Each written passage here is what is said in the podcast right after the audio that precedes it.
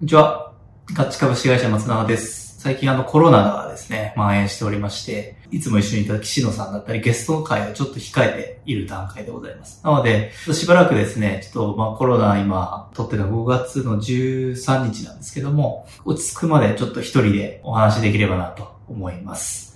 でですね、今日はですね、あの、実際に自分の会社でやったコロナ対策といいますか、やっぱりまあコロナの影響でですね、飲食店だったりいろんな会社さんがですね、倒産しているという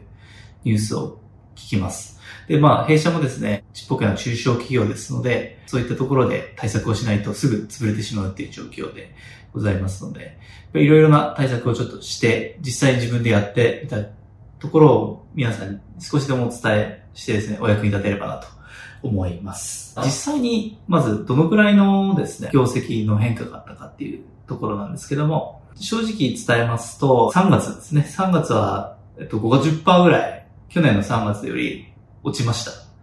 た。だいぶ本当に落ち込んだんですけど、なんでかっていうと3月って実は我々の業界、あの、結構書き入れ時でして、理由としてやっぱりこうイベントごとが多くなったり、記念品の周年記念品式典とか行われる中で、割と大口の受注が多かったりするんですね。あとはイベントとかですね、退職祝いとかそういうイベントがあるので、そういったところの、こう、そこでネットでいっぱい売れたりですね、法人様からですね、大口の受注が来たりするんです。それの式典なのが結構中止になったりとかですね、延期になったりする中で、作ってしまったものはもうしょうがないんで、あの、お納めしたんですけども、まだギリギリ作ってないものとかはもう全部発注は取りやめになりまして、それでかなり売り上げ見込みが大幅に減ってしまいまして、結果的に着地がですね、50%減ぐらいになってしまいました。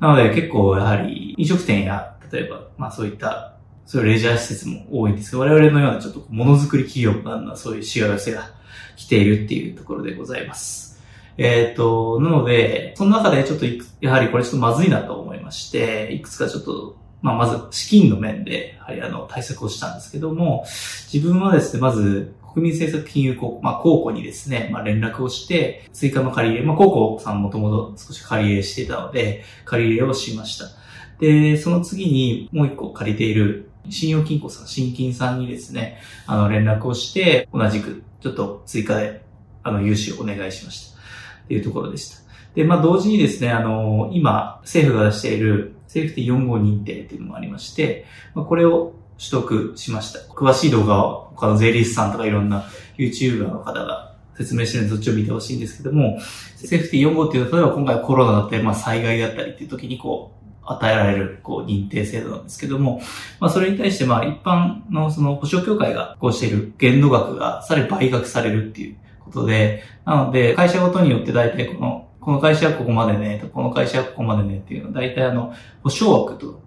決められてます。あとは無担保ですね。不動産入れないといけないとかあるんですけども、それが倍額になって、非常に借りやすくなるっていう、銀行からすれば非常に貸しやすくなるっていう制度でございます。まあ、それをちょっと取得しに、あの、僕の会社は港区ですので、港区の区役所の方に行って、あの、申請手続きをしました。で、あとはですね、あの、港区独自の制度なんですけども、500万円までは融資のですね、あの、利子斡旋と言いまして、区がですね、利子を持ってくれるという制度が、すごい非常にありがたい制度がありまして、それも同時に申し込みをしました。なんで結構こういう資金繰り云々で、ちょっとここ最近はいろいろ動いていたんですが、まあ、結論から言うとですね、割とまあ融資はもうほぼほぼ降りそうというところで今話は進んでいます。っていうのはですね、去年も今年もね、だんだんこう売り上げが上がっていたっていうのはありますね。今年は若干夏かなり調子悪かったんですけど、冬にかけて少しずつ上げて、上がっていって、3月でドカンとやっぱりコロナの影響で落ちたというところがやっぱりあの、見られました。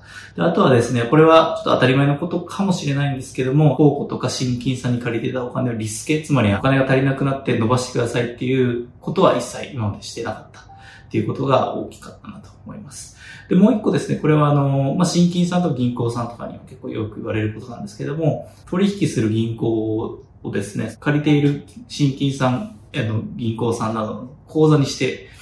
おくとですね、割とその話が進みやすいというか、信頼が得られるみたいなのがあるんじゃないかなと思います。僕もあの、新金さんに借り始めた時に、売り上げをですね、あの、もともとネットバンクの銀行だったんですけども、そこからですね、あの、新金さんの銀行の通帳に売り上げと出金をメインにしてくださいねっていうことを言われまして、まあとりあえずちょっと自分も信じてですね、それをやり続けたんですけども、結構それが割と評価につながったのかなと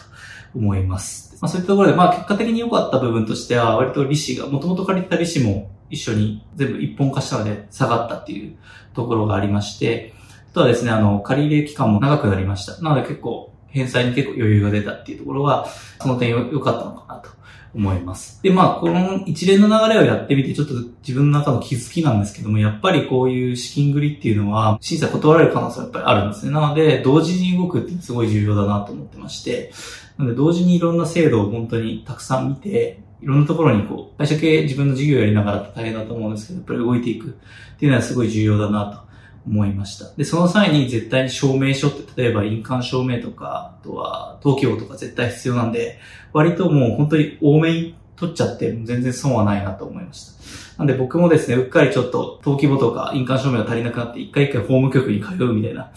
通ったりこう、手続きをしなくちゃいけないという無駄な時間とか、あの、労力をかけてしまったんで、本当に行くときにいっぱい取り寄せた方が今、今だったら本当に無駄にならないなと